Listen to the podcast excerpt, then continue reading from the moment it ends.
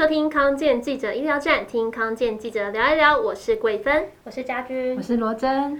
上一集呢，我们讨论伴侣关系经营的题目时，你们后来有没有跟老公或者是男朋友讲这件事情吗？那你有没有出现一些什么不一样的激荡跟火花呢？嗯，罗真你先讲好了。我男友很重视这件事，真的哦。像我今天就是出发来公司的路上，然后他就就是他就跟我说，哎，需不需要先帮你订早餐？然后需不需要？他会觉得就是要在录节目之前，就是先做一些加分的动作，这样子。哦，哎，不过你的男朋友不是在美国吗？怎么帮你订早餐？就是 Uber Eats。我首先指定地点。疫情期间，他会就是透过这个，就是帮我帮我订餐这样子。哇！而且我觉得，就是我每次在又注意到我时间，就是晚上的时间，差不多要写日记了，然后他会。我觉得他会很对我我自己，然后我我觉得他会，比如说他在电话中或者是视讯里头，他会很想要在那之前就是有一些什么小小的表现，然后以求就是他被记录进去。像什么表现啊？他会怎样追求表现？譬如说他会唱歌啊。哇！那这样子也有帮他记录进去加分嘛？对对对，就记录进去 加一这样子，而且不能在那个时间吵架的。对，好好笑。好，那我们今天就是要继续，就是我们前一集的热度哈，就是继续讨论这个伴侣关系的经营。不过呢，上一次我们是用这个台湾知名精神科医师邓惠文邓医师他所提的观点来讨论。那这一次呢，我们是要用这个日本咨商心理师伍百田达成他所提的方法来进一步加以说明。那家君和罗真，你们能够先告诉我们伍百田达成是谁吗？嗯。那伍百田先生呢、他是一名心理咨商师，曾经在日本的书店呐、还有博报堂广告公司呃工作，然后协助员工的心理咨商。之后呢，他就出来创业啊，然后用他一些之前的咨商经验，然后提供一些人际相处的相关建议，这样子。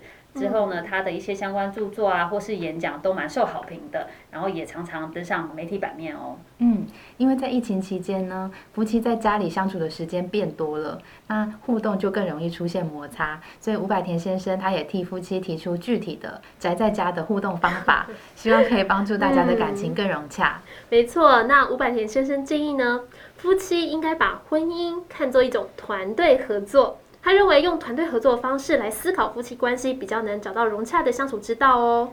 对啊，说到团队合作啊，大家一定很好奇，夫妻之间怎么会有团队合作？那首先呢，其实可以先把夫妻分成简单的三种类型，一种呢是恋人型，然后还有一种是战友型，接下来就是室友型。呃，这三种不同的夫妻类型是会影响到他们团队合作的模式。嗯，首先恋人型呢，它是典型的这个恩爱夫妻类型，他们因为浪漫而结合，然后婚后呢，他们会延续热恋的模式，譬如说用甜言蜜语传达心意啊，或者是有频繁的肢体接触啊，或者是不吝啬的公开赞美另外一半。不过呢，这不代表恋人型的夫妻不会出现这个沟通的危机。伍百田先生认为呢，恋人型的夫妻有时候因为没有把这个事情说清楚。呃，一厢情愿的认为对方他可能会理解自己的意思，结果反而出现一些意想不到的认知落差，这可能就会发生一些沟通的危机了。所以呢，这五百田先生他就建议啊，恋人型的夫妻要适度的表达自己的消极和挫折的感受，如果只是跟着感觉走，恐怕就会这个关系很很难维持下去。嗯。那在战友型的部分呢，这个就比较像是出征的盟友，就是呢，他们会有相近的目标啊，然后他们会共同拟定一些计划，而且有很明确的共同愿景，像是说，呃，我们几岁之前要买房子，然后我们要生几个小孩呢？然后，所以他们的相处会比较像在管理公司这样子，就是他们会有相同的目标，然后一起努力。至于室友型的夫妻呢，他们会认为只要婚姻关系可以维持就好了，所以不会花心思做改变。所以通常他们不太干涉对方的兴趣跟行程，就很像一起那种分租房子的室友。他们感情上可能说不上特别好，可是他们从生活习惯啊到分配家务都有自己的默契跟分寸，所以大多的时候都相安无事。不过呢，这样子室友型的夫妻的缺点啊，就是比较难建立深刻的连接跟这个亲密感。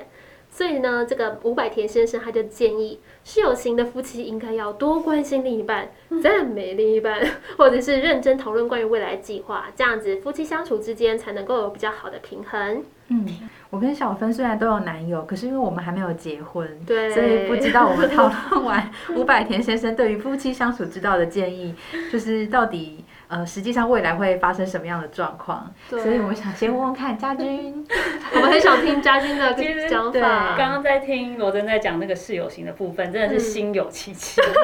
最、嗯、一开始我们热恋期的时候，当然就是觉得好像是恋人型那样子，嗯、什么都呃很浪漫。嗯、可是到了我们刚，因为我们在一起十几年才。结婚，所以对，我们在一起十一年才结婚，所以我们刚刚结婚的第一阶段就已经有点像是占有型了，就是我们已经规划说我们大概要生几个小孩，然后以后房间要怎么样规划，就是有共同的目标。可是现在结婚了也大概八年左右，所以现在已经变成像室友型，就是我们工作分配也很清楚啊，他就是比较主外啊，经济能力他来赚，然后家里的家事大部分就是我在做，所以。真的要像刚刚罗真讲的，应该要多一点关心，跟多一点赞美，不然我们的感情真的有点淡如水这样子。你们都不会想在生活里面增加一些刺激啊，或有趣的事情吗？嗯，还好，就是他喜欢玩他的事情，跟我的兴趣好像也没有到太相近。我们比较多的互动，真的还是在小孩子的部分，就是出去玩也是带着小孩出去玩啊，就是一切都变得焦点都在重心都在孩子身上，所以我觉得。希望等到孩子大一点，会不会我们夫妻有多一点自己共同的一些活动跟时间？每次听你们两个聊到男友，都觉得好甜蜜哦，好羡慕哦。你然后不会有一些忠告想要跟我们讲吗？忠告哦，我觉得，啊、我觉得在一起这么久了，忠告我只能觉得怎样尽量不要吵架，然后尽量找到彼此的那个点吧，嗯、就是不要去踩，不要去越雷。你知道？像我先生，他就是很讨厌别人来烦他，你，他绝对不会来惹我，他也不会要求我什么，但是他说我不会惹你，你也不要来烦我，我就是不，我不要就是不要，你就是不要去踩到这个点，我就不会对你发脾气。讲到吵架这一个点呢，我其实可以分享，就是其实我跟我男友，就是我们两个有。呃，讲好一件事情，就是说我们任何的生气、不高兴之类的，嗯、我们一定要讲出来，嗯，而且要讲出这个让你不高兴跟生气的原因，嗯，然后我们才能够，因为你知道为什么会发生这个情绪的反应，那我们就能够就问题来做解决，嗯、然后我们都一起都是也有讲好，就是说不要让这个生气的情绪冲突，就是。延到隔天还在发生这件事情，嗯、所以基本上我们两个人如果任何真的有一点不开心、不高兴或者是生气的话，我们很快就可以结束这件事情。而且我们都说好，就是不管怎么样，我们都要开口说我们很爱对方，就是一定要讲我爱你。嗯、基本上我爱你加上拥抱，就我们就可以消弭这个冲突这样子。可是你当下不会觉得我已经在盛怒之下，然后你还突然来抱我，然后。就是不会想要说你走开，对，目前还没有啦。所以你们大概吵架都持续多久啊？其实我大概。一两个小时就结束了，真的。所以你们也不需要说冷静，然后分开一下之类。你们可以当下非常理性的沟通说。目前还没有到如此激烈的情绪的冲突这样子。嗯，可能像上一集讲的，就你们个性还蛮互补，然后又有相像的地方。嗯嗯。我想到我之前采访的一个经验，嗯，就是那时候呃，我的采访对象跟我讲一个故事，嗯，他说。呃，他有一对就是智商的个案，嗯，呃，也不是智商的个案，应该说他认识的就是一对夫妻，嗯，他们已经年过六十岁了，嗯，然后这对夫妻呢，他们会每晚睡前拿下结婚戒指放在床头，哦，可是隔天清晨醒来，他们会重新为对方戴上，然后会问对方说：“嗯，你愿意嫁给我吗？” 对方说：“我愿意。”这样子，好浪漫，所以等于说这个小小的仪式，嗯，就是他们从年轻的时候就讲好的默契，嗯。然后他会在每一个清晨，就是重新让这两个人就是有心存感恩吧，然后有爱的感觉，然后再开启新的一天。那这张是他就是想要强调说，其实。老了反而要搞浪漫，年轻的时候你可能会因为对方长得很帅或长得很漂亮，然后或者是一些激情，然后就是在一起。可是你年纪越来越大，很多东西会消磨掉一些浪漫的成分，所以他那时候就有强调说，嗯，譬如说我们可以安排生活中的小惊喜啊，或者说我们要尽量的去创造交集。就是如果说两个人刚好有什么都同时喜欢的事情的话，我们要把这些事情都固定的时间定期的做出来，这样子。一起运动或者是一起去哪里做什么都好。嗯，然后另外也要就是给彼此自由独立的空间独处，去调整自己的情绪。嗯，然后最后还有强调一个，我觉得也蛮值得跟大家分享的。他说，再怎么感情融洽的伴侣，都有需要磨合的地方，可是一定要永远记得，婚姻呢是讲爱的地方，不是讲道理的地方。